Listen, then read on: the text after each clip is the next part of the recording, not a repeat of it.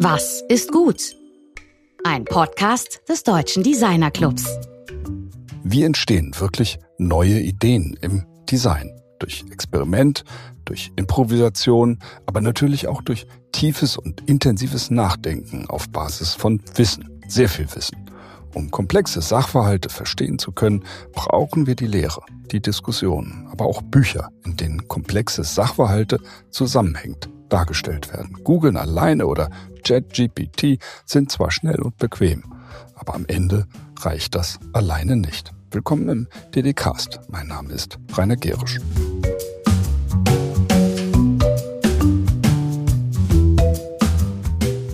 Bücher müssen schwer sein, weil die ganze Welt in ihnen steckt, sagte einmal Cornelia Funke, bekannte deutsche Kinder- und Jugendbuchautorin. Und Designbücher sind es allemal, denn oft sind es nicht nur Texte, sondern naturgemäß auch Illustrationen und Abbildungen, aber auch die Gestaltung selbst, die diese Bücher auszeichnen. Sich in diese äußerst vielseitige, lebendige und komplexe Welt hineinzublättern und zu lesen, scheint mir unerlässlich, um Design in all seinen Dimensionen verstehen zu lernen. Warum also können wir nicht, haben wir uns gefragt, wo wir sowieso schon oft in diesem Cast mit Autoren sprechen, auch einmal eine reine Buchsendung machen, wo Experten lesenswerte Designbücher vorstellen. Und wer könnte das besser machen als zwei ausgesprochene Designexperten und Leseratten wie Thilo Schwer und Georg Christoph Bertsch. Thilo ist Professor für Designgeschichte und Theorie, Leiter des Instituts für Kunst- und Designwissenschaft an der Hochschule der Bildenden Künste in Essen und Vorstand der Gesellschaft für Designgeschichte. Georg Christoph Bernsch ist Berater für Corporate Identity und Branding Prozesse und seit vielen Jahren als Autor von journalistischen und wissenschaftlichen Beiträgen und Fachbüchern publizistisch tätig. Und, das muss ich eigentlich an dieser Stelle gar nicht sagen, er ist bekanntlich ehrenamtlicher Redakteur und Host dieses Podcasts. Mehr Infos zu den beiden findet ihr auf unserer Webseite ddc.ddcast.de. Dort findet ihr auch eine Liste aller zehn in dieser Ausgabe vorgestellten Bücher mit einer Timecode-Angabe, sodass ihr euch, wenn ihr mögt, direkt zu einem der zehn Kapitel navigieren könnt. Interessante Erkenntnisse und viel Vergnügen nun bei unserem Design-literarischen Duett. Ja, der Soziologe Niklas Luhmann hat in seinem Opus Die Gesellschaft der Gesellschaft auf Seite 274 eindeutig Unrecht, wenn er sagt, ich zitiere, Lesen muss man zwangsläufig allein und wenn andere dabei sind und zuschauen, dann ist eine zu intensive Beobachtung indiskret und verdächtig. Ja, ich glaube, Thilo, wir sehen das bei Designlesen ein bisschen anders. Uns erscheint das Zusammenlesen keineswegs nutzlos. Also, guten Tag, ihr lieben Designleserinnen in der Welt der Leseratten.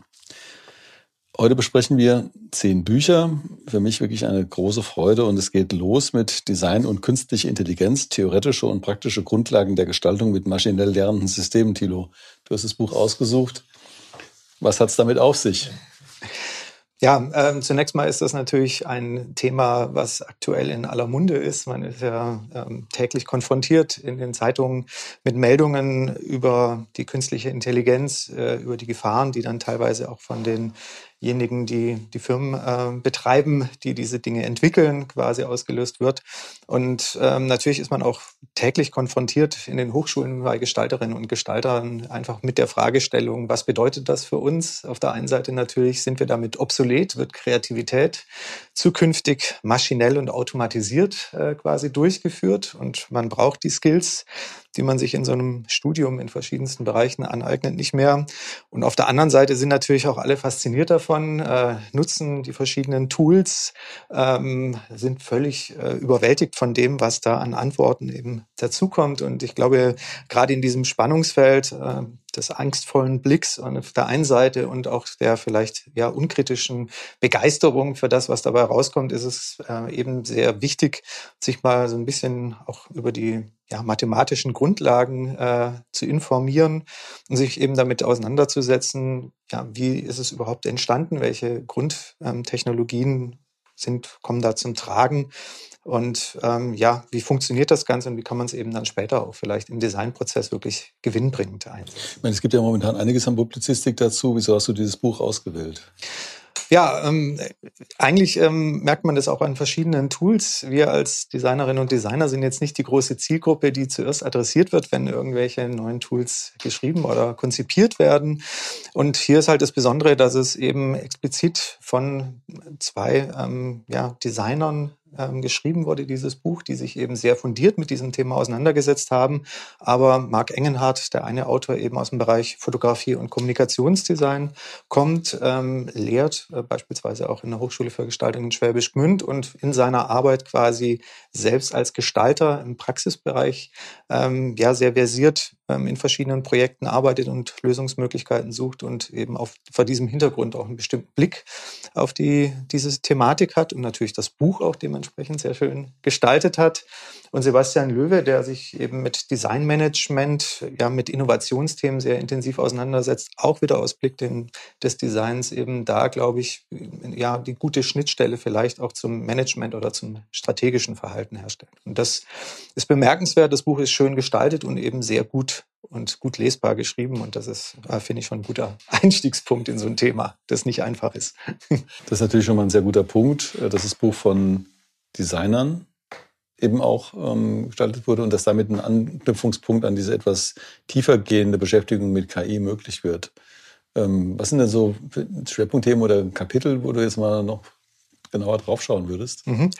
Ja, sicher. Das äh, erste Kapitel bringt eigentlich so mal direkt den Einstieg in die Technologie, dass es eben insgesamt um ähm, ja, statistische Verfahren geht, also nicht um Wahrheit oder Kenntnis, sondern tatsächlich um eine Art von möglicher Wahrscheinlichkeit, welche Dinge eben zusammenpassen und wie sie zusammen funktionieren. Und das ist eben, finde ich, schon mal ein sehr wichtiger Punkt, den man sich vor Augen halten muss, auch wenn man eben mit einer KI arbeitet, dass das, was sie rausspuckt, quasi nur eine höchstmögliche Wahrscheinlichkeit bei den folgenden Wörtern ist und eben nicht eine tiefe Kenntnis von Zusammenhängen oder Ähnlichem ist.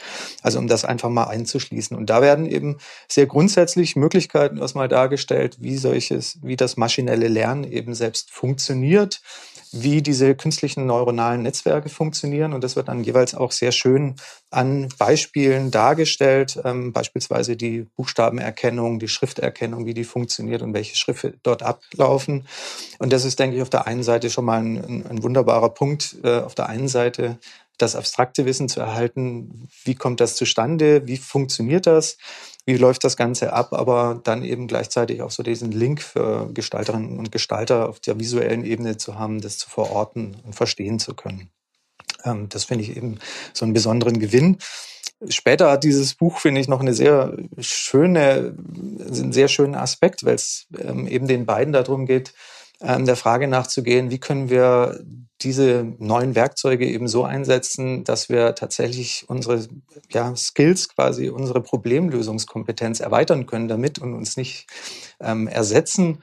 Und das erinnert mich eben sehr an Pelle Ehn, der ja quasi mit der Einführung der DTP ähm, ja Möglichkeiten äh, reflektiert hat, dass es eben auch nicht darum geht, Leute jetzt im Satz von Zeitungen oder ähnlichen Druckerzeugnissen zu ersetzen, sondern eben mit den Leuten, die vorher manuell gearbeitet haben, eben ähm, diese ja, Werkzeuge so zu verändern und zu verbessern, dass sie eben dazu dienen, höhere Qualität zu erzeugen. Und ich finde, das muss man sich als auch gerade heute immer wieder vor Augen führen, ähm, dass unser Ziel nicht sein kann, äh, gestalterische oder kreative Tätigkeit äh, grundsätzlich quasi zu ersetzen oder zu automatisieren, sondern eben diese Tools einzusetzen, gewinnbringend, um viel komplexere Probleme zu lösen und eine höhere Ergebnisqualität. Also das ist ein empfehlenswertes Buch. Absolut. Also ich bin begeistert davon, weil es eben ja der Gestaltung auch verschiedene Möglichkeiten und sehr praxisnahe Beispiele bietet, wie man dann im späteren Bereich auch damit arbeiten kann. Also wir haben ja die Informationen zu dem Buch bei unseren Show Notes beziehungsweise auf der DDC, äh, DDcast Website, aber vielleicht nochmal ganz kurz äh, zum Abschluss, also Verlag und Autoren, damit man das nochmal... Äh, genau. Ähm, das Buch heißt Design und künstliche Intelligenz, theoretische und praktische Grundlagen der Gestaltung mit maschinell lernenden Systemen. Es wurde geschrieben von Marc Engenhardt und Sebastian Löwe und ist im Birkhäuser Verlag im Jahr 2022 erschienen. Ähm, ja, und Vielleicht noch abschließend so eine sehr schöne Pointe, die in diesem Buch einleitend dargestellt wird, ähm, dass eben dieses Potenzial in der KI ja darin liegt, dass sie aus ähm, ja, dem Vergangenen, aus dem vorhandenen Muster erkennt und damit die Zukunft ähm, versucht zu prognostizieren. Und da bin ich sofort wieder erinnert worden an den Ausspruch des Philosophen Bodo Marquardt, der eben auch geschrieben hat, Zukunft braucht Herkunft. Also warum Geschichte eben auch für das Gestalten von Zukunft wichtig ist. Das so als abschließender Satz dazu. Ja, also von wegen Zukunft, das kann ich direkt aufgreifen. Also mit meinem, äh, mit meinem ersten äh, kleinen äh, Buch, was ich hier vorstellen möchte. Und zwar ist es von Aline Mandy und äh, Benedikt Groß, ist dieses Jahr erschienen. Das heißt Zukünfte gestalten, bei Hermann Schmidt Verlag in Mainz erschienen. Und es geht da eben wirklich um die Entwicklung von Zukunftsszenarien, die strategisch erkunden zu können, entwerfen zu können und verhandeln zu lernen. Für Designer, also ausdrücklich in Richtung Design auch gedacht. Es hat äh, zum Hintergrund dieser ganzen Zukunftsverhandlungen gibt es ja seit den 60er Jahren diese sogenannten Szenariotechniken, die wurden übrigens äh, damals in den 60er Jahren für die Petrochemie äh, entwickelt. Also Shell war da sozusagen führend äh, bei der Entwicklung von Zukunftsszenarien. Wir wissen ja auch, dass äh, die, die Szenariotechnik auch von Exxon eingesetzt wurde, die damals ja auch schon feststellten, was äh, für Folgen ihre, ihre Emissionen für das Weltklima haben.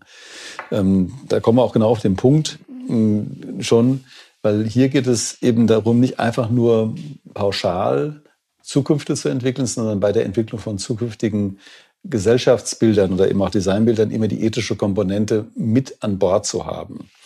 Also dieser Klassiker, also dieser Szenariotechnik, das ist Case von der Heiden, Szenarios, die Art of Strategic Conversation bei Wiley ist das erschienen, falls sich jemand mit dieser klassischen Szenariotechnik beschäftigen möchte. Aber das hier grenzt sich jetzt eigentlich eher ab von dem was in den letzten Jahren so an Design Thinking ähm, entwickelt wurde. Und die äh, Autoren also kritisieren eben zu Recht, dass Design Thinking ähnlich wie die Szenariotechnologie keine irgendwie geartete ethische Dimension hat.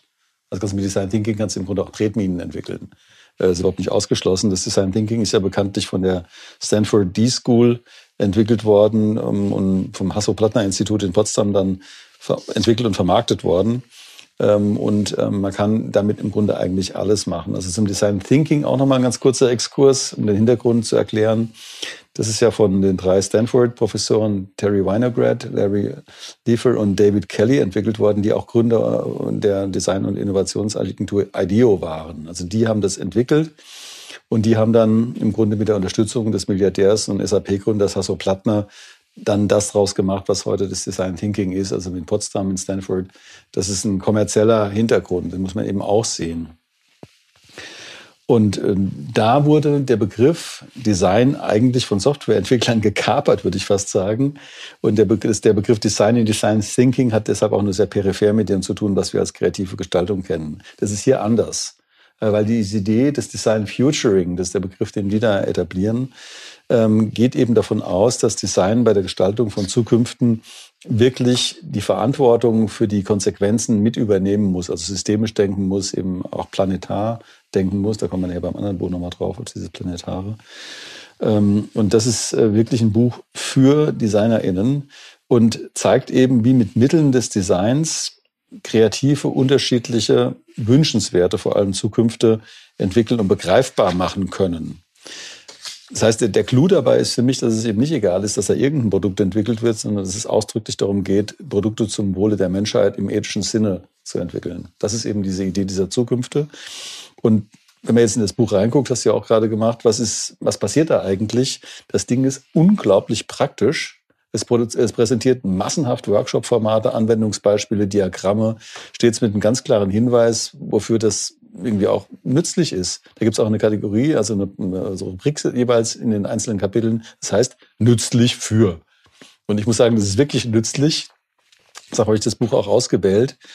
Und äh, an 15 noch dazu sehr gut dargestellten Projekten wird die Methode auch verständlich dargelegt. Das ist wirklich ein extrem einfacher Zugang zu dem gesamten Komplex und du kannst also, selbst wenn du komplett planlos bist, mit einem Kunden oder einem Projektpartner mit dem Buch in der Tasche sofort starten. Das finde ich das Gute daran. Das ist wie so ein, wie so ein irgendwie äh, Rotkreuz irgendwie Koffer äh, oder wie ein Werkzeugkoffer und es ist deshalb sehr empfehlenswert. Ich, eine ganz kleine Anmerkung, was ich jetzt nicht so äh, grandios äh, knackig finde, ist die Titelgrafik, finde ich so ein bisschen öde, könnte besser sein. Äh, das ist aber wirklich die einzige, das Einzige, was ich gefunden habe. Im vollen Titel heißt es Zukünfte gestalten, Spekulation, Kritik, Innovation mit Design Futuring, Zukunftsszenarien strategisch erkunden, entwerfen und verhandeln. 265 Seiten, 500 farbige Grafiken und Abbildungen. Das ist wirklich ähm, außerordentlich empfehlenswert. Ist noch dazu äh, Hermann Schmidt Verlag natürlich irgendwie per, also perfekt produziert, einen Faden geheftet mit irgendwie äh, tollen äh, Papieren im Einband und innen drin und farbigen Lesebändchen.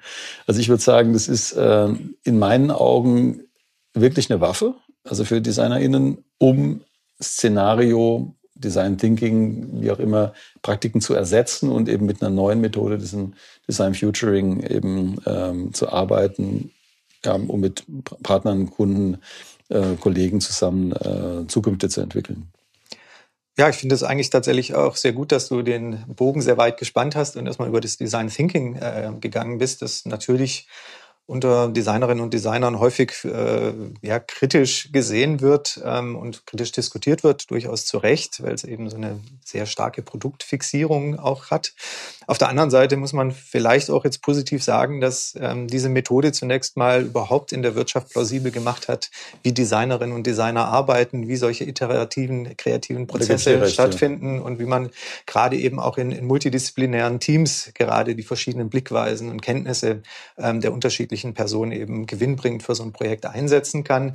Deshalb würde ich sagen, dieses Design Thinking, so kritisch man es betrachten kann, hat zunächst mal so dieses Verständnis ähm, dargelegt und quasi den Weg geebnet, dass man dann umgekehrt eben als, als Gestaltungspersönlichkeit auch mit den Firmen quasi reingehen kann, Workshops veranstalten kann und quasi ja vor der eigentlichen Produktentwicklung mit den Firmen ähm, ja die Ziele zunächst mal definieren kann. Und das ist, finde ich, das, was sehr schön zusammenpasst und sich ergänzt, dass dass man den Designerinnen und Designern eben auch an die Hand gibt, wie man in diesen Projekten mit den anderen Personen arbeiten kann und das entwickeln kann. Also ich gebe dir recht, wenn ich, ich wollte jetzt auch kein Design Thinking Bashing betreiben. Ich wollte es, also wenn das jetzt so geklungen hat, äh, das meinte ich damit nicht. Ich äh, wollte nur irgendwie Design Thinking in seinen Kontext stellen, also in seine Herkunft auch stellen, also äh, mit Design Thinking Methoden zu arbeiten oder überhaupt sich des iterativen Arbeitens bewusst zu werden. Und das ist, das hat ja in vielen Stellen in der Wirtschaft, wie du sagst, aber eben auch selbst in Designbüros ja doch einiges ausgelöst in Bezug auf statt Wasserfall eben agile Strukturen, eben iteratives Denken und so weiter. Also von daher hat Design Thinking auch seine Meriten. Und man kann ja auch Design Thinking Prozesse innerhalb dieses Design Futuring verwenden. Also von daher ist es nicht so, dass es damit abgelöst würde. Äh, die, der entscheidende Punkt ist eben die Frage nach, der, nach dem Ziel, nach der kontextuellen Einbindung, nach der sozialen Relevanz und auch der, der Konsequenzen, ökologischen, sozialen und ethischen Konsequenzen von einem Produkt, was eben im Design Thinking nicht angelegt ist. Aber ansonsten gebe ich dir total recht. Ähm, ja. Ja, also vielleicht doch als, als, als auch Anmerkung dazu, die ich so aus eigenen Erfahrungen ähm, machen kann. Was vielleicht ein bisschen das Schwierige ist, ist auch im konkreten Gestaltungsprozess ist, weil das Design Thinking ja durch diese strenge Durchtaktung und diesen Zeitdruck suggeriert, man könnte quasi all das, was an Fähigkeiten dazukommt, über ein Schaubild und sagen wir mal ein, zwei bis fünftägige Workshops relativ gut verinnerlichen und man merkt ja gerade in der Designausbildung oder wenn man selber Design studiert hat, wie lange man eigentlich braucht, tatsächlich sich immer wieder in Frage stellen zu können und dieses iterative Problem lösen, das Denken ohne quasi ja feste Richtungen oder ohne eine fertige Analyse zu machen, dass das eben doch länger braucht und das vielleicht auch genau der Punkt ist, wo dieses Buch ansetzt, dass man mit den, mit den Leuten dort zusammenarbeitet und versucht tatsächlich ja so längerfristige Perspektiven zu entwickeln. Es ist auch, also wir hatten gerade im, im letzten äh, DDK mit Knelbe Munjai, der ja als Social Social Design Spezialistin äh, in Südafrika unterwegs ist. Sie hatte ausdrücklich gesagt, dass sie eben prinzipiell nicht an so strikte Methoden glaubt. Also, dass wenn jemand sagt, ich habe eine Methode, um bestimmte äh, Probleme zu lösen, dass sie sagt, dann ist er im, kickt er sich im Grunde selbst schon aus dem Design raus. Da ist auch was dran. Also, weil, ähm, deshalb ist mir auch dieses Design Futuring sehr sympathisch, weil es sehr offen ist. Du kannst also alle möglichen äh, Methoden kombinieren, aber eben prinzipiell mit der, mit der, mit der klaren Zielsetzung, dass es eben einen positiven Impact haben äh, soll. Aber wie gesagt, empfehlenswertes Buch, interessante Diskussionen, die sich da in verschiedene Richtungen anschließen. Ähm, für mich deshalb wichtig, weil ich glaube, dass Design eben prinzipiell die, das Potenzial hat, eben auch andere ähm, also soziale Gruppen, wirtschaftliche Gruppen äh, mitzunehmen mit den Methoden und auch mit der Fähigkeit von Designerinnen eben Dinge zu visualisieren und zu imaginieren. Und dazu hilft es eben auch nochmal. Also auch da. Gut, aber damit sind wir ja schon bei deinem, bei deinem nächsten Titel, auf den ich mich sehr freue.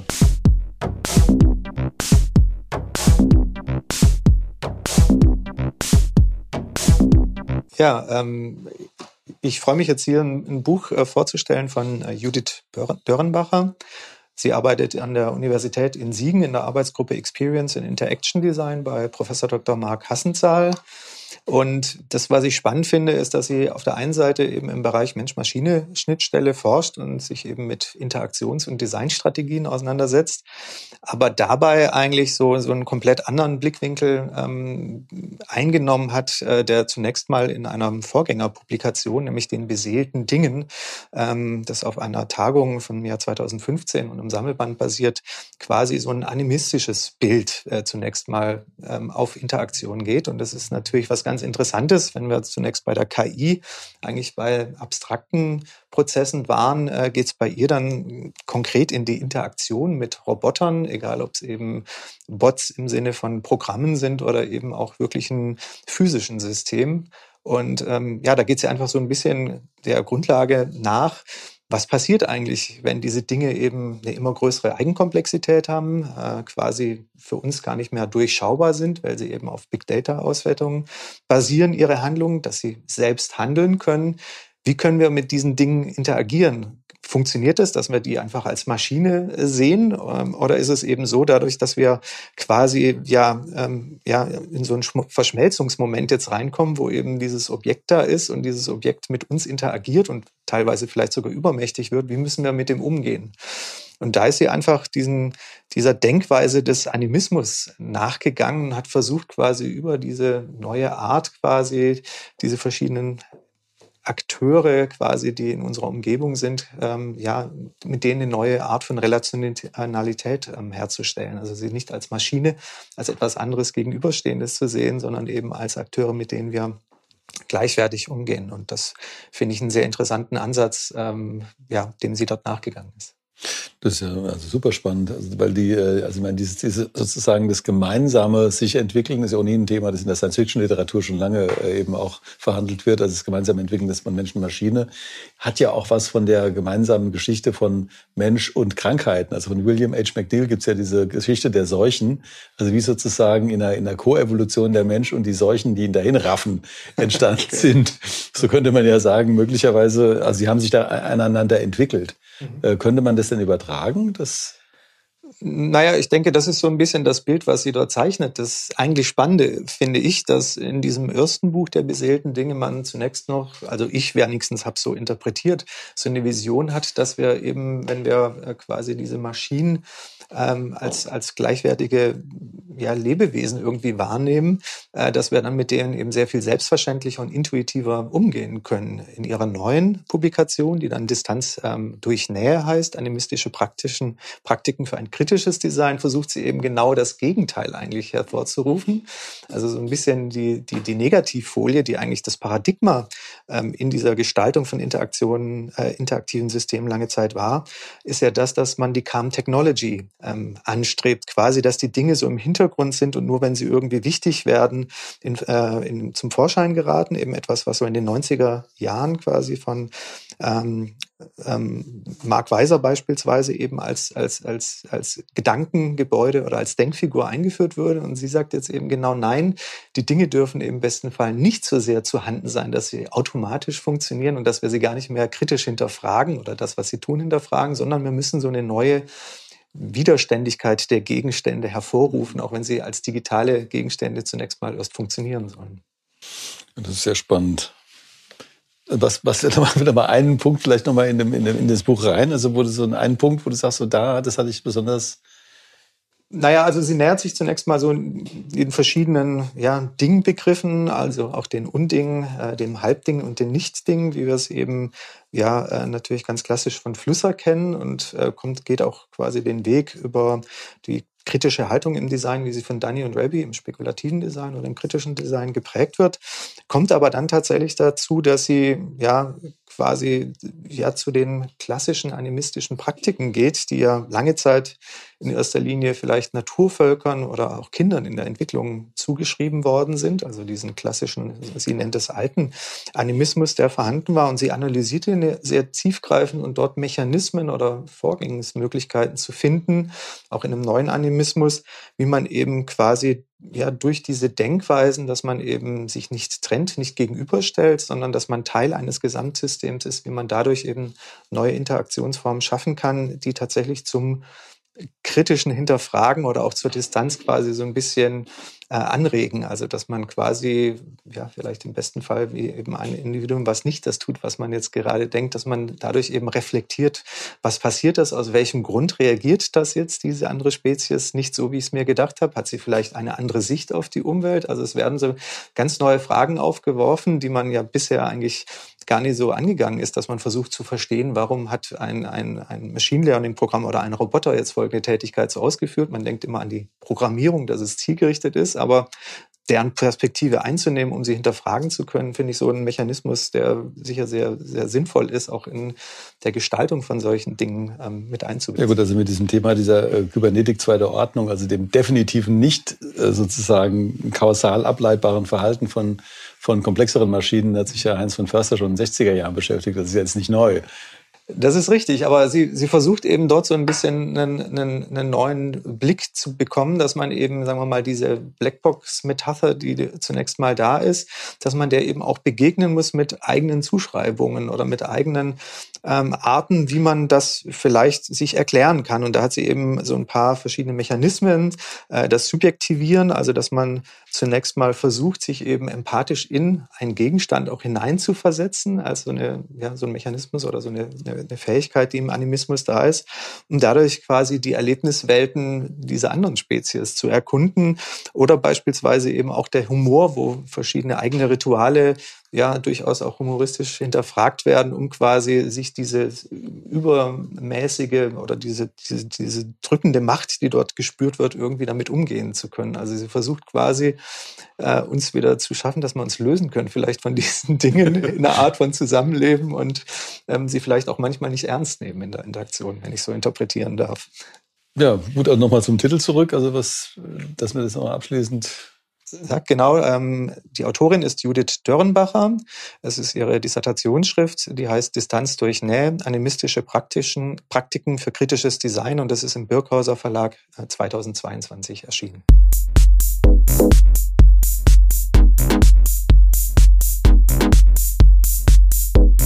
Passt ganz gut eben äh, witzigerweise eben auch zum nächsten Buch, das ich vorstellen möchte, wo es eben auch um die, also um eine postrationalistische Betrachtung äh, geht und eben auch um die Verknüpfung oder Verflechtung von Artefakten und Natur.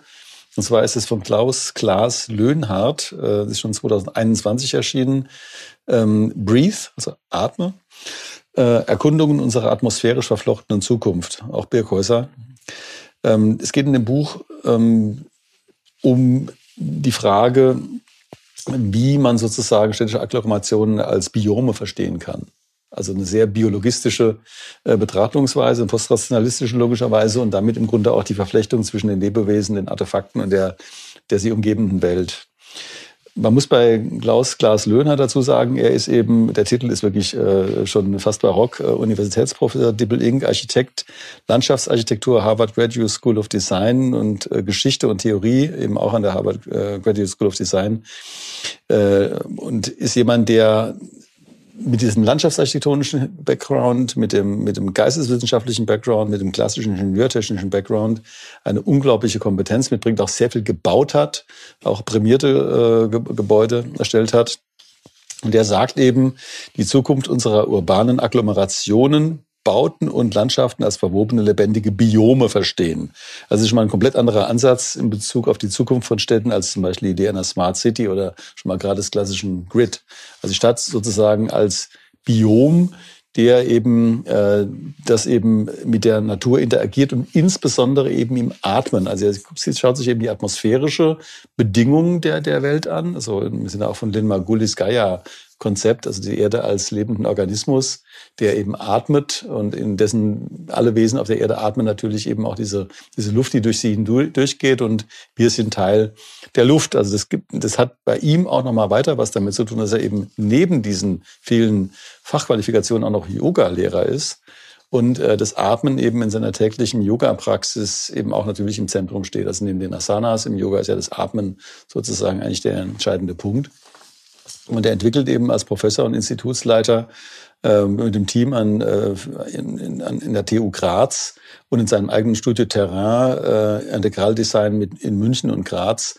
Lebendige Systeme, also die Gebäude, die er entwickelt, sind sozusagen lebendige Systeme, die eben in einer, wie er sagt, mehr als menschlichen Lebenswelt integrale Bestandteile sein sollen. Mehr als menschliche Lebenswelt heißt, dass wir nicht mit einer anthropozentrischen Betrachtungsweise da dran gehen, sondern dass wir uns eben als planetares Wesen verstehen, das eben insbesondere diesem, diesem Atemzyklus da unter, unterliegt unbedingt lesenswert. Es sind eben auch äh, Texte von äh, Peter Sloterdijk oder Thomas Saraceno, dem Künstler darin enthalten. Bruno Latour ist darin eben auch als Co-Autor. Äh, eine tolle Line-up äh, von, von äh, kurzen, also schwergewichtigen Essays. Ähm, es ist aber eben über diese inhaltliche Dimension hinaus einfach vom, als Buchobjekt und Designobjekt absolut erstaunlich, weil es ist auf eine bestimmte Art und Weise gebunden und geschnitten dass man im Grunde wie so eine Art Fächereffekt hat, in dem die Textteile etwas weiter zurückbeschnitten sind, ungefähr 35 Millimeter kürzer sind als die Bildteile. Dadurch entsteht so eine Fächerstruktur. Und wenn man das Buch nur durchblättert, also nur praktisch am Rand blättert, bekommt man schon so einen atmenden Effekt. Und dann sind die Texte mit einer, mit, mit Bildern unterlegt, die Naturdarstellungen sind, also mikroskopische Darstellungen teilweise, teilweise atmosphärische Darstellungen aus der Natur, die einem auch geradezu durchatmen lassen. Also mir ist es selten bei einem Buchobjekt so passiert, dass durch die Kombination aus Text, Produktion, Bindung, Bildern ein körperliches Gefühl entsteht, nämlich dieses Gefühl zu atmen. Also das muss man wirklich sagen, da äh, ist, äh, ist es eine ganz besonders lobenswerte äh, Designleistung auch. Diese Kombination aus diesem Beschnitt und diesen Bildern, äh, ich nehme das sehr gerne in die Hand und ähm, bin äh, wirklich begeistert von dem Buch als Objekt auch. Ja, das ist, zeigt ja auch ganz schön äh, eben entgegen dem, was man immer vermutet, dass die Immersion quasi nur durch das Eintauchen in eine äh, völlig abgeschattete virtuelle Welt möglich ist, sondern dass eben so etwas Analoges wie ein Buch durch gute Gestaltung eben genauso eine Atmosphäre schafft und immersiv sein kann, dass es einen reinzieht und sogar eben ein körperliches Gefühl des Atmens evozieren kann. Das ist richtig. Also Sie hätten das Buch auch, auch in unsere Auswahl reingenommen, nur aufgrund seiner Produktion und seiner Grafik. Aber der Inhalt ist natürlich eben auch ähm, extrem anspruchsvoll und sehr, also es führt einen wirklich in einen komplett anderen Kosmos rein. Also der beschäftigt sich eben auch mit dem Aufbau der Atmosphäre, also von, von äh, also über die Thermosphäre bis eben in die Exosphäre, also was da eigentlich passiert in diesen verschiedenen Räumen und wie auch in mikroklimatische Entwicklungen in den Gebäuden selbst äh, unmittelbar auf uns einwirken und dann eben auch auf das körperliche Atmen. Tolles Buch, ganz was Ungewöhnliches. Ähm, aus der, insbesondere die Kombination bei ihm zwischen Landschaftsarchitektur, Architektur, ingenieurtechnischem äh, Fachwissen und dieser planetaren Betrachtungsweise ähm, kann man wirklich nur dringend empfehlen. Das Architekturbuch aber einfach als Objekt auch.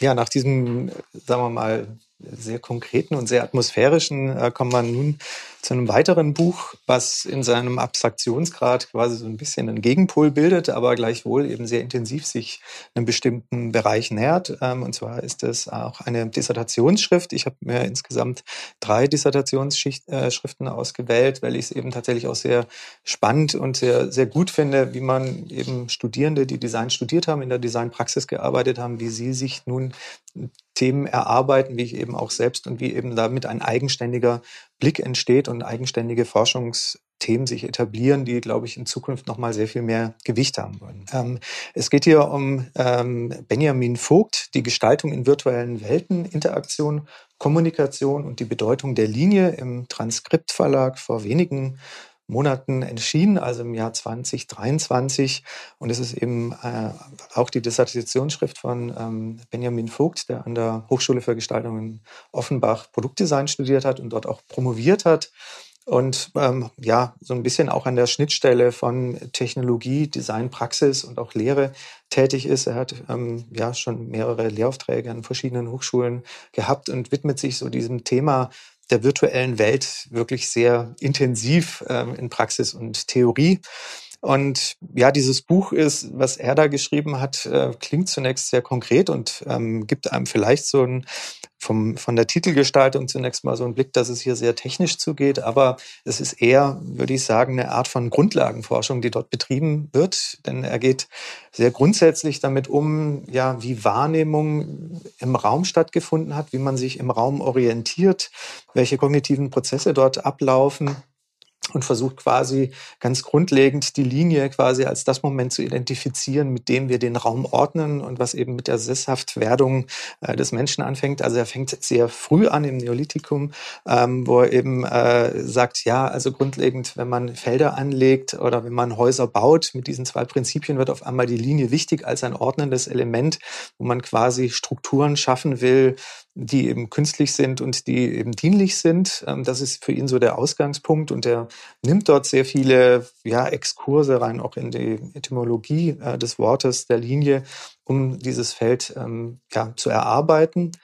Ganz besonders toll finde ich eben tatsächlich, dass es dann relativ schnell so ein bisschen ähm, auf die kognitiven Karten äh, geht oder dass er dort äh, draufkommt. Und da hat ja die äh, Kognitionsforscherin Barbara Tversky in einem Buch, was ich auch sehr gut finde, beispielsweise dargestellt, eben, dass diese räumliche Ordnung, die im Gehirn, im entorhinalen äh, entsteht, direkt am Hippocampus, dass die eben nicht nur dafür zuständig ist, wie wir uns in einer Stadt oder in einer Umgebung orientieren können und das sogar sehr analog auch über so einen Grid äh, quasi physisch abbildet, sondern dass eben diese Ordnung von verschiedenen Begriffen oder Ordnungen, die dort äh, stattfindet, eben sehr wichtig ist, auch für unser abstraktes Denken und dass das eben sehr eng gekoppelt ist. Und das finde ich eben sehr spannend. Und ähm, Benjamin Vogt geht eben hier von den kognitiven Karten eben so in zwei äh, gedankliche Richtungen über, äh, dass er eben auf der einen Seite quasi die Ich-Perspektive der Kartierung nimmt, also wie orientiere ich mich selbst ähm, im Raum und auf der anderen Seite quasi äh, die Orientierung, wie wir sehr klassisch von den Karten kommen, also mit einer Perspektive, mit einer Draufsicht, die mir den Überblick gibt und wie diese beiden Punkte eben für uns, für Raumwahrnehmung wichtig sind und wie die Linie quasi das grundlegende ähm, ja, oder die, die Grundlage ist, wie sich überhaupt diese ja, topologischen Karten oder diese topologische Wahrnehmung entwickeln kann, also auf der Routenkarte und auf der Raumkarte ähm, auf der anderen Seite. Das hat ja eine Menge zu tun mit irgendwie äh, mit, Michel Houellebecqs äh, La, La Carte et le Territoire, also die Unterscheidung zwischen Karte und und und, äh, und, der, und der Landschaft, aber eben auch, was mir eingefallen ist, ist gerade zum Thema Linie, äh, also Brunellesquis Zentralperspektive, das ist ja sozusagen die Linie schlechthin. Und äh, soviel ich weiß, ähm, hat Brunelleschi das eben anhand von bestimmten Pflanzungsverfahren, also ich glaube, es waren irgendwie Obstbäume oder Weinreben äh, in, der, in der Toskana erkannt. Also diese sozusagen, das, das geht nochmal zurück, weil es sagt, also diese ursprüngliche erste Linie, die eben in den Boden gezogen wird, anhand derer man eben agrarische Strukturen aufbauen kann oder, Wassergräben, wie auch immer, äh, die ist dann in der, in der schon verfeinerten Form bei Brunelleschi dann wirklich der Anlass, eine Zentralperspektive zu entwickeln. Mhm, das ist äh, toll, weil genau darüber, oder das ist so der nächste Schritt, wo quasi die Renaissance und dort die Entwicklung der Zentralperspektive, aber natürlich auch alle anderen Erkenntnisse, die dort ähm, geschaffen wurden, quasi in den Blick genommen werden hinsichtlich der Linie. Und damit natürlich auch dann auf einmal die, Kop die Kopplung vom Entwerfen oder zum Entwerfen, zum Design eigentlich hergestellt wird. Also zur Linie, in der ich eben etwas, was noch nicht vorhanden ist, skizziere, es auslote und es ausprobiere. Und das ist natürlich sehr schön, weil quasi dieses ja sehr basale der Linie dann auf einmal mit den Praktiken des Entwerfens, des Planmachens, des äh, Simulieren einer Zukunft, die noch nicht vorhanden ist, in einer Designzeichnung quasi gekoppelt wird, auf der einen Seite und dann aber auf der anderen Seite gleich wieder die Brücke geschlagen wird in den virtuellen Raum und die Frage eben, naja, wenn wir all diese Kenntnisse aus der realen Welt oder aus der, aus der, aus der Alltagswelt, die wir kennen, eben haben, wie stellt sich das nun dar, wenn wir uns auf einmal in einem komplett künstlichen Raum bewegen? Wie können wir uns dort orientieren und wie funktioniert das? Und das ist natürlich sehr spannend, dass er quasi durch diese grundlegenden Fragestellungen, Themen dann auf einmal dazu kommt, für die Zukunft der Entwicklung der virtuellen Technologien eben ja, Prognosen oder verschiedene Ansatzpunkte formulieren zu können. Wunderbar. Ich würde sagen, das ist, äh, klingt auch sehr gut. Ähm, ist vor allem als Promotionsschrift natürlich spannend. Ähm, bin sehr gespannt darauf, was er damit jetzt macht, also wie er damit weiterforscht oder ob er überhaupt irgendwie weiterforscht oder eben in der Lehre äh, sich eher sieht. Ja, vielleicht noch einen abschließenden Satz ähm, der da drin ist, dass tatsächlich für ihn so der Gedanke ist, was im Moment vielleicht, deshalb ist es auch sehr schön die Verknüpfung wieder von der Immersion des Buches, wo mhm. wir gerade gesprochen haben, dass er eben sagt, es kann im, im virtuellen Raum eben nicht das Ziel sein, die Realität oder immer detailreicher etwas abzubilden oder nachzubilden, also diesen technologischen äh, Diskurs quasi zu führen, dass man immer weiter detailliert und quasi zu einer Art Hyperrealität kommt, sondern dass gerade eben das Raster als etwas sehr abstraktes, raumbildendes uns eine schnelle Orientierung erlaubt, weil wir eben in einem anderen Raum sind. Und das finde ich sehr gut, sich vor Augen zu bringen, wenn wir im Moment eigentlich immer nur dran denken, noch detailreicher zu werden und eben damit äh, möglicherweise auch die Orientierung oder das äh, schnelle Agieren darin ähm, auf der Strecke bleiben kann.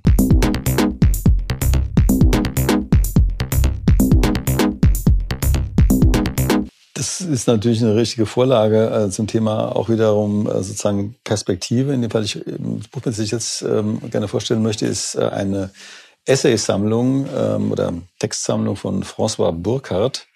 Ähm, nicht zu verwechseln mit Lucius Burkhardt, äh, dem also Stellbautheoretiker und äh, Soziologen, der die bekanntermaßen die Spaziergangswissenschaften entwickelt hat.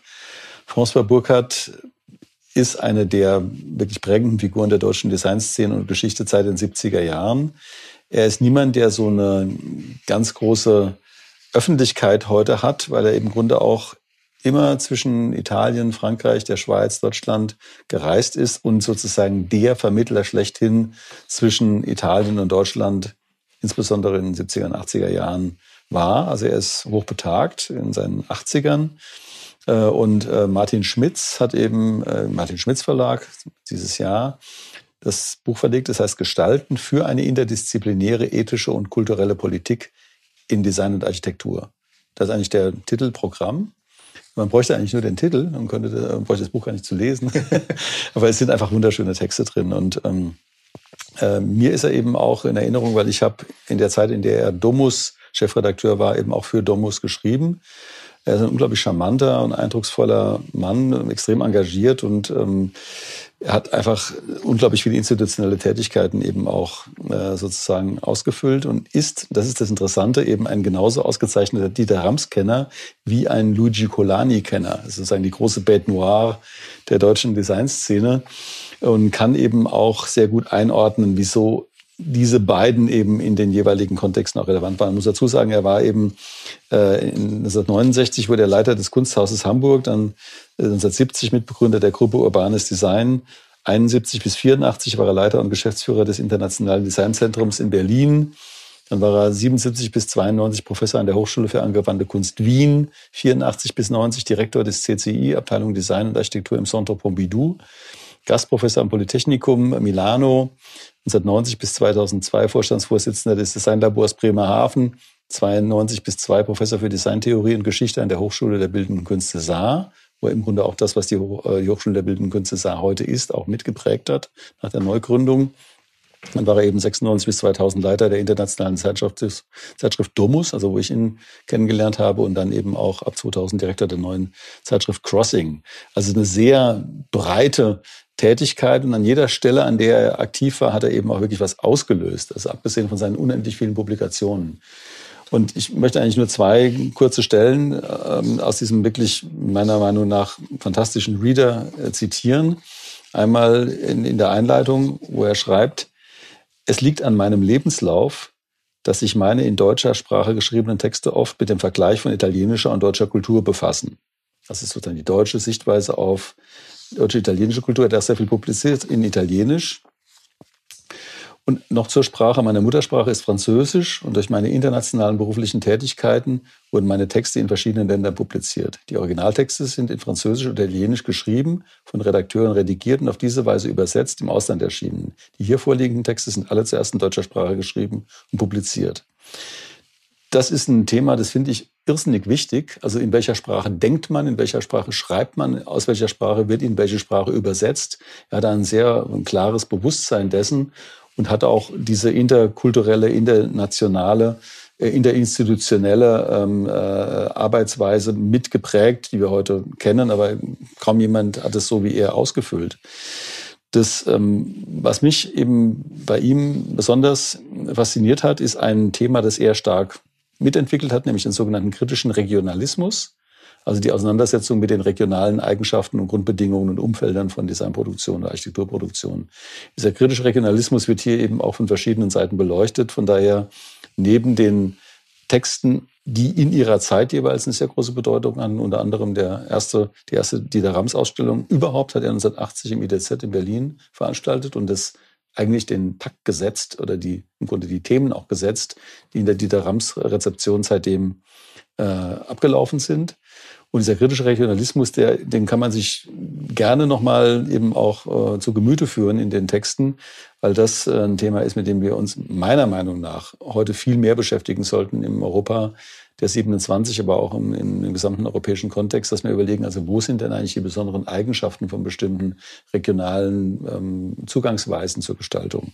Also von daher, für meine Begriffe, ist es auch sehr schön gemacht sehr, also mit einem unglaublichen grellen, orangen, irgendwie leuchterorangen Umschlag. Äh, er hat auch rote Haare, passt irgendwie auch zu dem Mann. Immer noch übrigens, selbst im hohen Alter. Ähm, lesenswerter kleiner Reader. Ja, das Schöne ist eigentlich daran, wie man merkt eigentlich heute, wie diese Persönlichkeiten so aus den 1970er Jahren tatsächlich das Designverständnis sehr stark erweitert haben. Also wenn man gerade an François Burkhardt denkt, ähm, in seiner Leitungsfunktion des IDZ hat er ja tatsächlich dazu beigetragen, dass wir eben aus den Grenzen der Disziplinen ja darüber hinausgehen. Ich äh, erinnere mich da gerne an diese Ausstellung äh, Design It Yourself, die parallel zur guten Form äh, von ihm veranstaltet wurde vom Rat für Formgebung, wo er eben auf einmal so eine ganz andere Realität Qualität des Designs, das selber machen, quasi den Prozess, äh, das Partizipative mit reingebracht hat und eben so ein komplettes Gegenbild dazu geschaffen hat oder aufgemacht hat, äh, parallel zu dieser Ausstellung, wo es eben um perfekte Umsetzung äh, und die quasi, ja, die, die, die hohe Kunstpraxis des Industriedesigns quasi. Es ist auch so, also ihm sitzt, äh, saß und sitzt auch der Schalk im Nacken. Das ist jemand, der wirklich irgendwie auf eine sehr charmante und lustige Art und Weise eben auch mit sehr, sehr schwierigen Themen umgehen kann. Also aufgrund dieses ungeheuren äh, Wissens, das sich im Laufe der, der Jahrzehnte angeeignet hat. Ähm, und diese charmante Art, ich habe das vorhin schon mal gesagt, das ist, äh, glaube ich, auch sehr wichtig, um überhaupt in diesen verschiedenen Szenen agieren zu können. Das ist das was Diplomatisches. Und diese Qualität schätze, schätzte und schätze ich sehr an ihm. Und bin deshalb auch sehr froh, dass Martin eben äh, diesen, diesen Reader rausgebracht hat, weil das war wirklich äh, überfällig, äh, dass diese Texte äh, zusammen publiziert werden.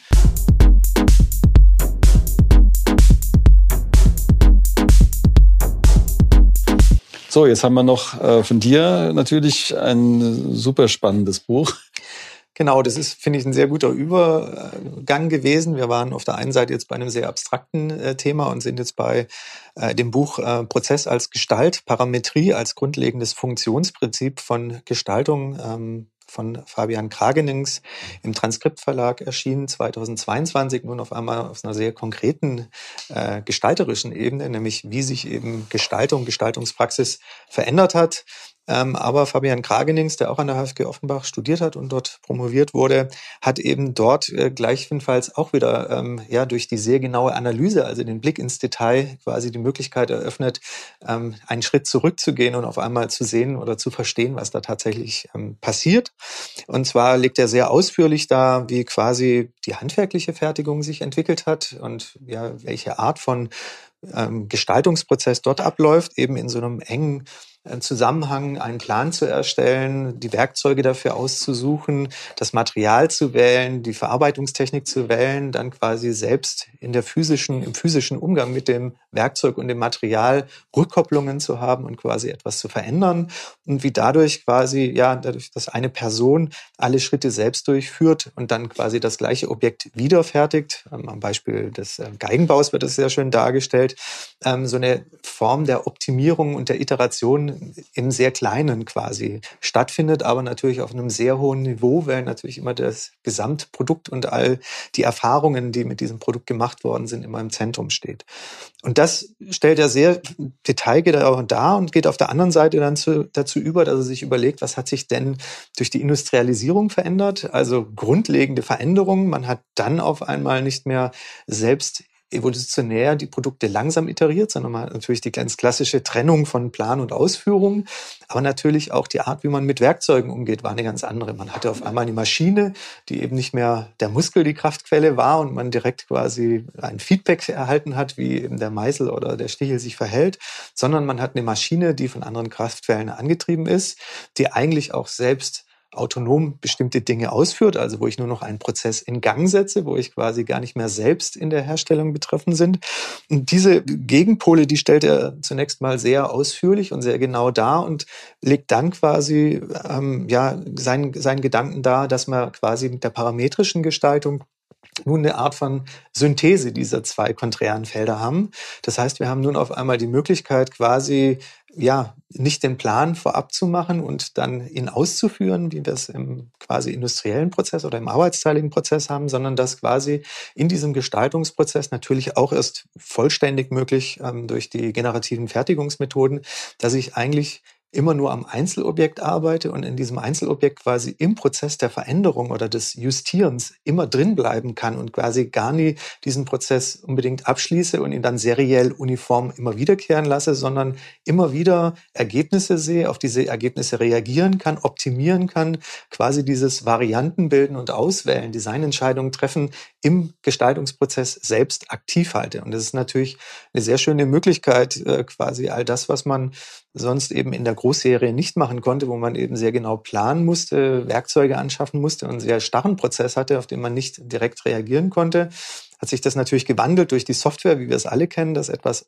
aktiviert oder ähm, aktualisiert werden kann, aber hier eben im in, in der Gestaltwerdung in diesem Prozess quasi immer wieder eingreifen zu können, das ist so den Punkt, den er herausstellt und den man, glaube ich, erst durch diese zwei Gegenpole so wirklich verstehen kann, was er an Potenzial in Zukunft bringen kann. Das ist ja sehr interessant, weil ich hatte vor ein paar Tagen mit Christoph Grünberger eben über den Produktionsprozess äh, von äh, KI-basierten äh, Grafiken gesprochen. Also es geht dann konkret um Midjourney 5.1 und ChatGPT 3.4, also ChatGPT 4, wo er praktisch in einem Loop arbeitet. Also er nimmt, er lässt, er liest sozusagen den Code aus Bildern aus, gibt den eben, also promptet den in äh, Midjourney 5.1 rein, er lässt es dann schreiben, nimmt den Text, lässt ihn von ChatGPT vor nochmal irgendwie neu formulieren und gibt den wieder in Midjourney ein und dann lässt er sich eben eine Auswahl von Bildern produzieren. Und das ist eben dieses Thema dieser Auswahl von Möglichkeiten, die hier in einem, in einem analogen, also das, ja, das sind ja analoge Produkte, die da entstehen, die man wieder wählen kann. Mhm.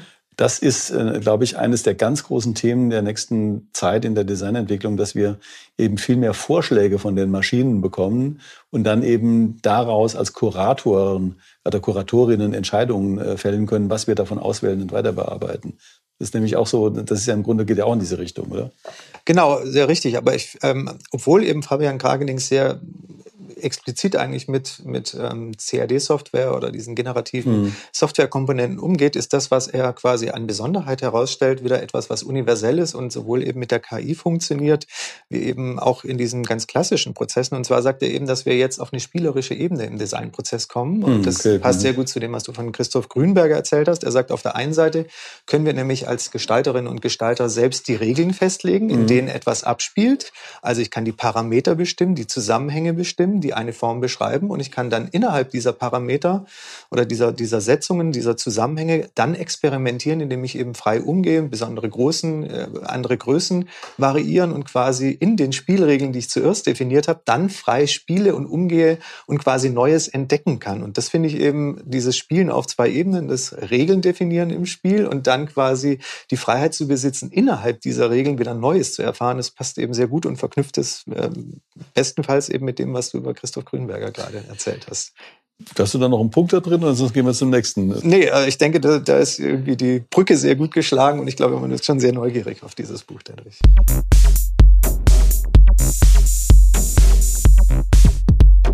Ich habe jetzt eine Studie, ähm, ja, denkt man, ja, Studie, äh, wie soll man Studien lesen? Aber diese Studie ist wirklich sehr interessant. Ist von Christoph Böninger, Annette Diefenthaler, Fritz Frenkler und René Spitz ähm, dieses Jahr herausgegeben. Designstudium Deutschland 2023, ein Beitrag zum Public Value bei AV-Edition. Das ist sehr interessant, weil da eben die Frage gestellt wird, also was trägt denn das Designstudio zum ja, also Gemeinwohl im weitesten Sinne, Public Value, da wird auch noch ein bisschen genauer definiert, was damit gemeint ist, bei.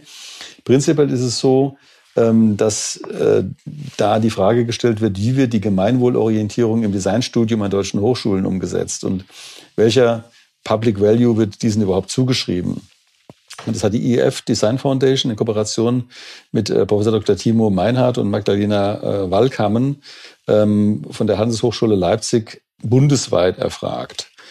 Und ähm, das ist, Ding ist deshalb lesenswert, weil es eben äh, erstmals überhaupt in dieser Form einen Überblick gibt mit der Kernaussage, während es nahe liegt, sich ein Designstudium auf ganzheitliche Ansätze des 20. Jahrhunderts, vom Deutschen Werkbund über das Bauhaus bis zur guten Form und zur HFG Ulm zu berufen, hat das Design auf die vielfältigen gesellschaftlichen Krisen und umfassenden Herausforderungen des 21. Jahrhunderts noch keine schlüssige Antwort formuliert.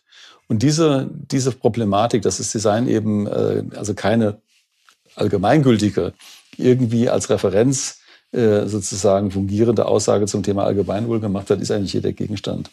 Und diese Studie ist tatsächlich die erste ihrer Art, die sich mit dem Themengebiet beschäftigt, von daher lesenswert.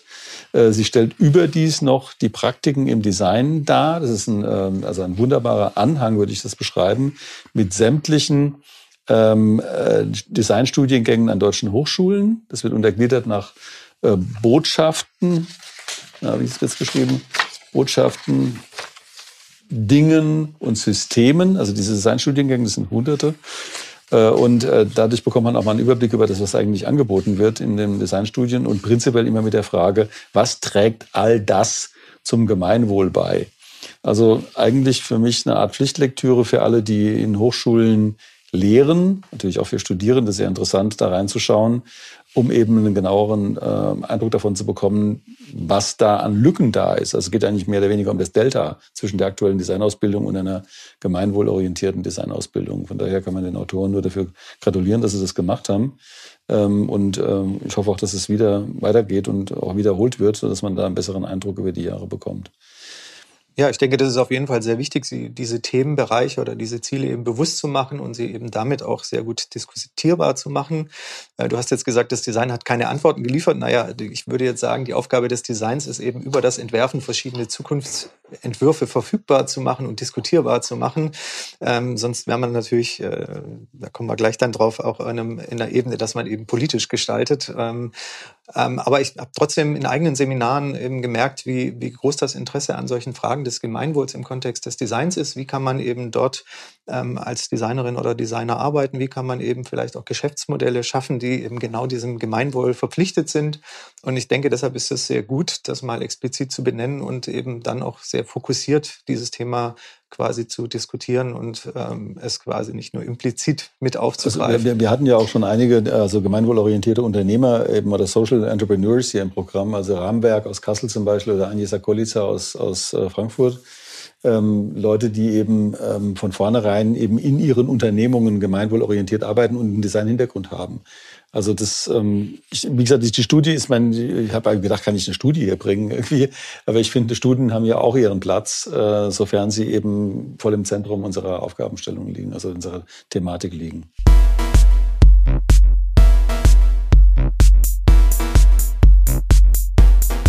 Ja, was hast du denn jetzt? Ja, ich habe äh, tatsächlich jetzt, ähm, aber das passt sehr gut zusammen, nochmal ein etwas älteres Buch ähm, mitgebracht. Und zwar heißt das Buch Umwelt und Revolte zur Dialektik des Entwerfens im Spätkapitalismus. Es ist 1972 im Rororo Verlag in Deutsch erschienen. Die erste Erscheinung ähm, war ähm, 1970 und es stammt von Thomas Maldonado, der ja, sagen wir mal, die HFG Ulm eben sehr stark geprägt hat, aber eben im Design als Denker ja sehr viel in Frage gestellt und auch neu justiert hat. Ähm, man kennt ihn, sagen wir mal, im deutschen Kontext oder vor dem Hintergrund der HFG Ulm. Er ist konkreter Künstler und hat eben an der HFG Ulm sehr maßgeblich an der Neuorientierung des Vorkurses quasi auch in Abgrenzung gegenüber den Lehren des Bauhauses, des Handwerklichen, des Künstlerischen gearbeitet und sehr stark das Wissenschaftliche an der HFG Ulm mit propagiert, wo er dann auch als Rektor war. Und er hat eben ähm, ja vor seiner Berufung ähm, an der Universität ähm, in Bologna ähm, zum Professor diese Publikation rausgebracht, die eben so sehr in diese heutige Zeit reinkommt, dass ich sie eben gerne nochmal vorstellen möchte. Ähm, ich zitiere mal ganz kurz zum Einstieg, was vielleicht so der Rahmen des Buchs ist. Und zwar wird hier geschrieben im Klappentext, in den Technik technokratischen Gesellschaftsentwürfen beugen verfeinerte Herrschaftsformen, Steigerung des Konsums und Entpolitisierung der Öffentlichkeit einer drohenden Revolte vor. Aber die nun erkennbare Revolte der schon weitgehend vom Menschen zerstörten Natur trifft die Technokraten unvorbereitet. Umgeben vom Zerfall der natürlichen Umwelt schlägt die Krise der Gesellschaft in die globale Krise der menschlichen Zukunft um. In ihrem Gefolge ziehen Resignation und Hoffnungslosigkeit herauf. Und das ist zunächst mal so das Grundthema dieses Buches, was er dort formuliert. Und er analysiert natürlich sehr scharfsinnig, man muss auch sagen, teilweise sehr komplex und auf sehr hohem theoretischen Niveau verschiedene Tätigkeiten. Aber das Zentrale ist aus meiner Sicht zu so diesen Aufruf eben, ja, wir dürfen uns jetzt nicht verstecken und sagen, eben entwerfen als eine Tätigkeit, wie man Zukunft verändern kann, muss man einstellen, damit man eben möglichst keine falschen Dinge mehr produziert oder nur noch weniger schlimme Dinge produzieren, sondern man muss tatsächlich, sein Aufruf ist, entwerfen quasi seiner Kraft äh, wieder ernst zu nehmen. Und er sieht eben das Entwerfen auch zweigleisig. Auf der einen Seite eben als eine Tätigkeit, die vorhanden ist, variiert und in erster Linie dem Individuum Probleme immer besser lösen kann, aber eben auf der anderen Seite das Entwerfen sehr übergreifend als etwas eben, was Gesellschaft und ja, verändern kann, also quasi einen politischen Gestaltungsraum bietet. Und er ruft eben dazu auf, äh, sich quasi nicht wegzuducken und in dem immer weiteren Klein-Klein oder in den technologischen Lösungen quasi nur den, die, ja, die, die die Problemlösung des Ganzen zu sehen, sondern eben wirklich aktiv auch an den Werthaltungen, an den eigenen Einstellungen und eben auch an den ja, Rückwirken auf Gesellschaft und Umwelt eben zu arbeiten und sie eben als Entwurfsprozess als nicht gegeben hinzunehmen, sondern zu verändern und aktiv Varianten zu bilden, sage ich mal im besten entwerferischen Sinne, um darauf reagieren zu können. Also nicht nur über neue Technologie und neue Problemlösungen zu verändern, sondern eben viel grundlegender das Entwerfen parallel zu decken. Das ist sehr spannend, dass das Buch stammt ja also ungefähr aus dem Jahr, in dem auch äh, Grenzen des Wachstums, also Studie des Club of Rome mhm. erschienen ist, äh, aber eben wirklich aus der Designtheorie heraus. Also es war mir jetzt auch nicht äh, mehr bewusst, ich kannte den Titel, ähm, ähm, aber ich finde es eben als Reread-Empfehlung wahnsinnig wichtig. Allein der Titel Umwelt und Revolte ist ja schon irgendwie äh, eine Provokation und ähm, die, der, der Ansatz dieser, dieser Verknüpfung, man, er hat ja im Grunde auch ähm, als, glaube ich, Südamerikaner, mhm. ja im Grunde damals auch aus der Position äh, von den damaligen lateinamerikanischen Schwellenländern und den dortigen politischen Revolutionen argumentiert. Das hat natürlich auch eine eigene Revolutionserfahrung. Mhm. Es passt natürlich mit dem Titel auch in die Zeit und in die Gedankenwelt dieser Zeit rein, die dort rundherum war. Aber ich denke, es ist wichtig, weil er es eben so scharfsinnig analysiert. Und dieser Text ist, sagen wir mal, eher so ein Essay, der so um die 50 Seiten gibt. Und er hat es aber mit einem Anmerkungs, ähm, ja, Apparat, äh, der nochmal die gleiche Dicke hat, quasi versehen. Also das ist ähm, auf sehr hohem Niveau gedacht und er, er zeigt einem eben dort verschiedene Machtmechanismen aus. Natürlich die kritische Theorie greift da auf und versucht quasi zu zeigen, dass man die Dinge nicht hinnehmen darf, sondern immer wieder kritisch hinterfragen muss und nach neuen Lösungen zu suchen und quasi auch ja die Wirkung dieser Lösungen auch äh, quasi mitzudenken und mit im Blick zu halten. Und ich denke, deshalb ist es einfach super, mal zu sehen oder sich bewusst zu machen. Er hat darin tatsächlich so ein bisschen ähm, die Bedenken geäußert, dass ähm, die Auseinandersetzung mit Umweltproblemen ein Modethema sein könnte, was sich eben sehr schnell verbraucht und nicht mehr ähm, ja aktuell ist oder von den Menschen angegangen wird. Und er hatte in gewissem Sinn Recht behalten, wenn man sich überlegt, dass eben äh, Grenzen des Wachstums und verschiedene andere, äh, The One-Dimensional Man mhm. äh, von Marcuse beispielsweise, all diese Dinge ja quasi so ein bisschen in Vergessenheit geraten sind und erst heute quasi durch das tatsächliche Drängen oder Spüren der Probleme man jetzt merkt, okay, wir müssen jetzt handeln, wir können uns mhm. eben nicht mehr wegducken. Ja, also mittlerweile ist es eben wirklich im, im also im Anführungszeichen realpolitischen Raum eben auch ein großes Thema. Ich meine, ein Inconvenient Truth von Al Gore wurde ja auch noch irgendwie mehr oder weniger weniger so weggefächelt. Und äh, jetzt das Klimabuch von Greta Thunberg hat eine andere Bedeutung. Also meine, wirklich die gesamte Wissenschaftswelt ist da drin. Und ähm, aber immerhin, das hat jetzt 50 Jahre gedauert, seitdem, bis das eben in einer, auf einer pragmatischen Ebene angekommen ist. Von daher ein wichtiger Visionär eben äh, einer global, also auch im Sinne planetar, im Sinne von Klaus Klaus Löhnhardt, das er vorhin hatten, planetar gedachten Designverantwortung.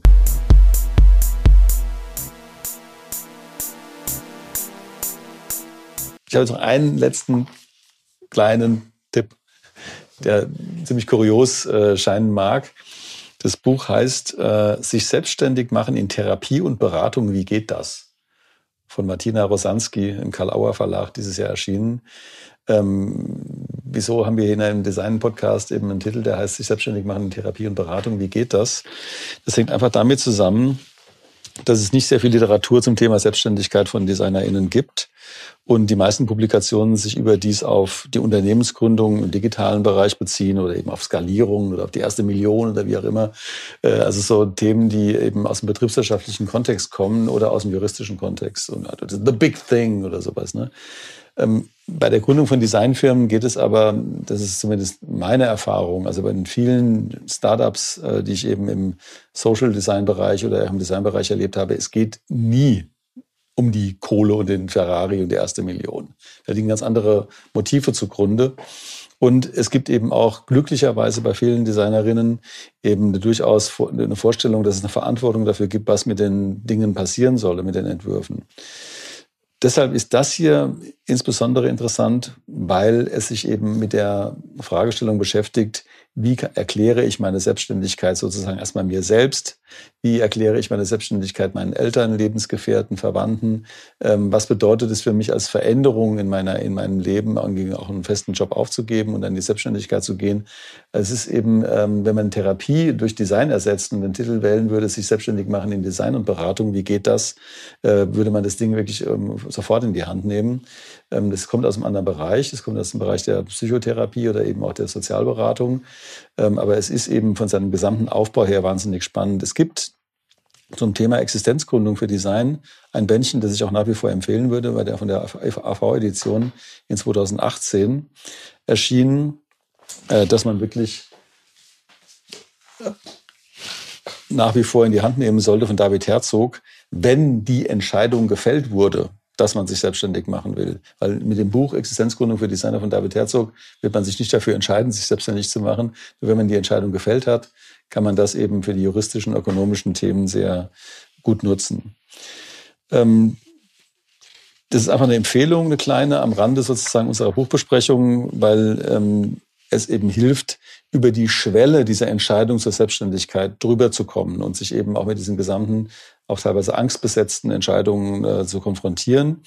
Überdies hat es eben aber auch sehr praktische Seiten, also der einfach der Umgang mit Geld, wie verhalte ich mich zu Geld, irgendwie auch die, äh, wenn man selbstständig ist, die konstante Akquise, die permanente Beschäftigung mit den Kunden, eben, äh, dass man aufgeben muss, äh, zu hoffen, dass man irgendwie einen größeren Planungshorizont als ein paar Monate hat.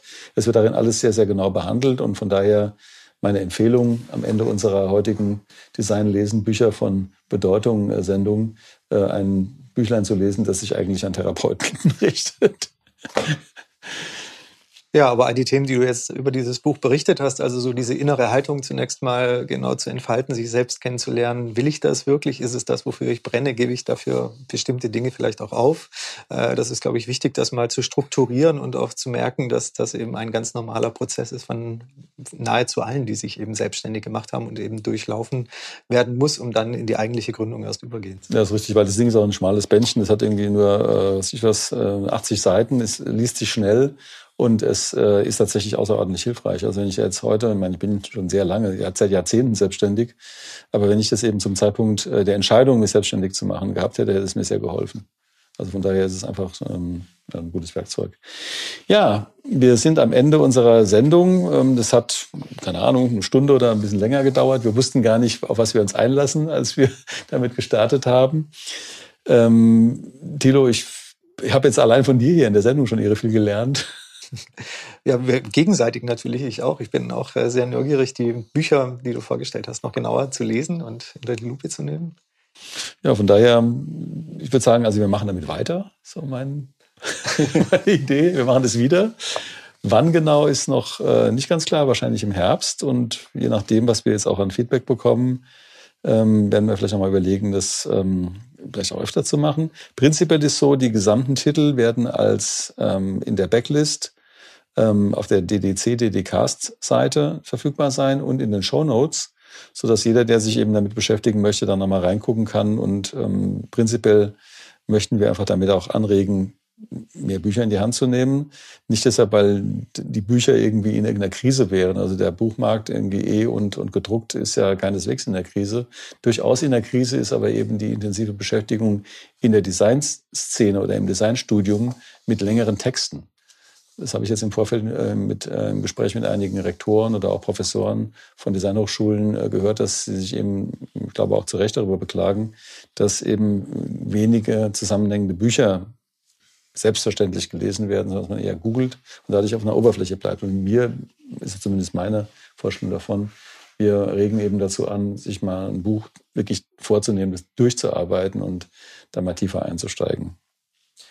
Ja, das finde ich einen sehr guten Aufruf. Ähm, sicher etwas, was auch durch die Pandemie bedingt so ein bisschen diese Internetrecherche zu etwas Zentralerem geworden ist, wie es vorher war. Und jetzt eben die Leute wieder davon zu begeistern oder ja, ein Buch zu lesen und tatsächlich tiefer einzusteigen in dieser physischen Welt, das finde ich sehr schön.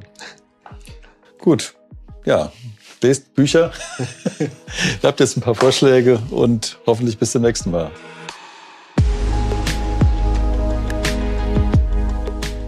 Das waren Thilo und Georg im Gespräch über Design Neuerscheinungen, ein Ratgeber und eine Leseempfehlung für den Klassiker Umwelt und Revolte.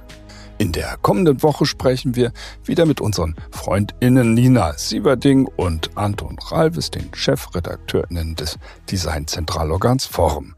Was war beim Salone del Mobile Milano dieses Jahr besonders auffällig oder was war ärgerlich? Was haben die beiden mit ihrer neuen englischsprachigen Ausgabe vor? Und wie sollen wir mit rassistischen Ausstellungsstücken in Designausstellungen umgehen? Wir freuen uns dann auf ein Wiederhören in der kommenden Woche und wünschen euch wie immer bis dahin alles Gute. Eure DDcast-Redaktion.